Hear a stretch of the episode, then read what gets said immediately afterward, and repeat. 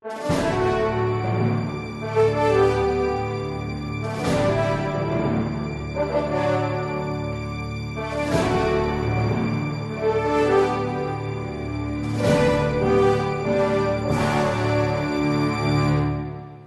que os católicos não comem carne na sexta-feira?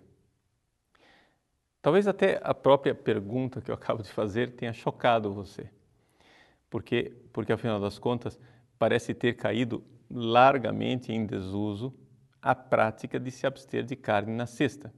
E, no entanto, se nós formos investigar a legislação atual, nós iremos encontrar que ela ainda é válida, embora abra exceções.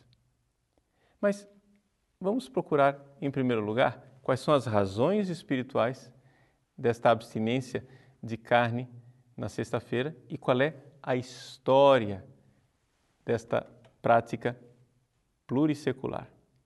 Bom, em primeiro lugar, todos os cristãos precisam fazer uma vida de abstinência e de ascese. Isso aqui é regra da espiritualidade cristã. É a virtude da temperança, você sabe muito bem que se você tem um carro e o carro tem acelerador, se ele não tem o um freio, vai dar em desastre. Então é necessário também saber frear os seus impulsos. A virtude da temperança é algo que todo ser humano deve praticar. E nós cristãos, sobretudo, como diz São Paulo na primeira carta aos Coríntios, capítulo 9, versículo 25. Ele diz: Todo atleta se impõe todo tipo de disciplina. Ele parte de uma comparação humana, prática, real, do dia a dia. Os atletas fazem isso. Imagine nós que queremos conquistar a coroa imperecível do céu. Então, esta é a razão pela qual se deve realmente viver a abstinência e o jejum. Deve ser uma prática na nossa vida. Santo Tomás de Aquino, ao mencionar e comentar a questão da abstinência de carne na sexta-feira, coloca estas razões de forma teológica mais elaborada.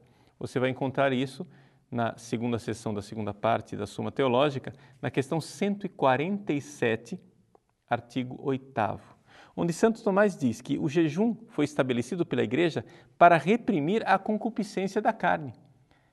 Ou seja, este desejo da carne é que nos leva aos prazeres excessivos da mesa, ou seja, na gula, e aos prazeres do sexo desregrado. Por isso, nós precisamos de um freio. É interessante nós compreendermos que a abstinência de carne, então, tem um fundamento. Santo Tomás diz: a igreja proíbe estes alimentos por quê? Porque produzem prazer, e não somente isso, porque nos dão energia para buscar mais prazeres. Então, essas são as duas razões fundamentais, diz Santo Tomás, pelas quais nós podemos nos abster da carne e devemos nos abster da carne na sexta-feira. É importante notar, se você for ler o texto de Santo Tomás, que na época dele a disciplina canônica proibia não somente a carne, mas também os ovos e os laticínios, coisa que não é o caso na disciplina atual. Historicamente falando, essa disciplina de nós fazermos da sexta-feira um dia penitencial é algo que afunda suas raízes no tempo dos apóstolos. Você pode verificar isso, por exemplo, na Didaqué, que era um escrito do primeiro século. Ou seja, a Didaqué foi escrita quando o Novo Testamento ainda estava sendo escrito. E a Didaqué fala com toda clareza de um jejum na quarta e na sexta-feira. A Igreja do Oriente permanece com este jejum quarta e sexta. Nós, no entanto, latinos, fazemos somente a abstinência e o jejum na sexta como obrigação. É claro que nada nos impede que a quarta-feira também seja um dia de jejum e de abstinência. No entanto, os santos padres incentivaram esta realidade da sexta-feira como dia de abstinência. Clemente de Alexandria, Tertuliano e assim por diante. E isso foi entrando como costume. Era evidente a ligação entre a sexta-feira e o dia da paixão do Senhor. Até que, finalmente, na Idade Média, um Papa, Nicolau I, no século IX, instituiu como lei aquilo que era costume, no século IX tornou-se lei e tornou-se obrigatório para toda a cristandade, a abstinência de carne na sexta-feira. E essa abstinência, ela era para todos, iniciando do uso da razão, com sete anos de idade. Hoje a igreja amenizou e a exigência da abstinência é para aqueles que completaram 14 anos. Mas, com o tempo, na Idade Média, as pessoas muito eh, generosas nas penitências acharam que sexta-feira era muito pouco. E por devoção à Virgem Maria, começaram a fazer abstinência também na, no sábado.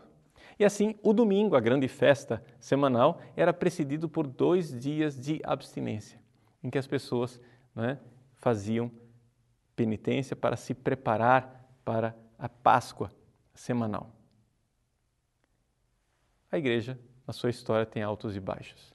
Esse período de grande devoção, que quis levar a abstinência também para o sábado, arrefeceu. E algumas pessoas começaram a questionar, dizendo que, ah, mas é obrigatório fazer abstinência na sexta, mas não é pecado mortal, é? é só um pecado leve. Então o Papa Inocente III, no século XIII, decretou e deixou com toda clareza: trata-se realmente de pecado grave. E o Papa Alexandre VII, no século XVII, anatematizou quem dissesse que não é pecado grave. A coisa é grave. E assim ficou a disciplina da Igreja até 1983. Com o Código de 83, as coisas se tornaram um pouco mais leves. Então, a igreja legislou o seguinte: veja o cânon 1251. Observe-se a abstinência de carne ou de outro alimento, segundo a prescrição da Conferência dos Bispos, em todas as sextas-feiras do ano, a não ser que coincidam com algum dia enumerado entre as solenidades. E o cânon seguinte, o cânon 1252, recorda que isso vale a partir dos 14 anos. Bom, o que é que a CNBB então legislou? Aqui no Brasil, continuou praticamente a mesma lei da Igreja Universal, ou seja, existe a abstinência de carne, mas a CNBB fez uma série de alternativas para substituição. Ou seja, pode-se substituir essa abstinência com outro alimento, como já dizia o cânon, ou com alguma forma de penitência, principalmente obra de caridade ou exercício de piedade. Mas eu gostaria aqui de recordar o espírito da lei. O espírito da lei é o seguinte: a lei é a abstinência de carne. Porém, se você tem alguma razão, você pode preferir substituir por outra coisa. Eu gostaria, porém, de insistir com as pessoas que nós restaurássemos esse costume que, infelizmente, está sendo pouco observado. É um costume de dois mil anos. A gente não joga um costume de dois mil anos assim pela janela, não é? Então, vamos voltar à prática séria da abstinência de carne nas sextas-feiras.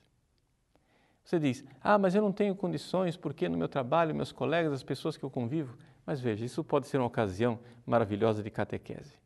Quando uma pessoa, o seu círculo de amigos, eh, convida você para eh, ir a uma churrascaria na sexta-feira, você diz: Olha, eu preferiria não. Por quê? Por quê? Ah, porque é sexta-feira. Né? Vamos fazer abstinência de carne. Vamos comer uma pizza. Vamos fazer outra coisa. Seria um testemunho belíssimo.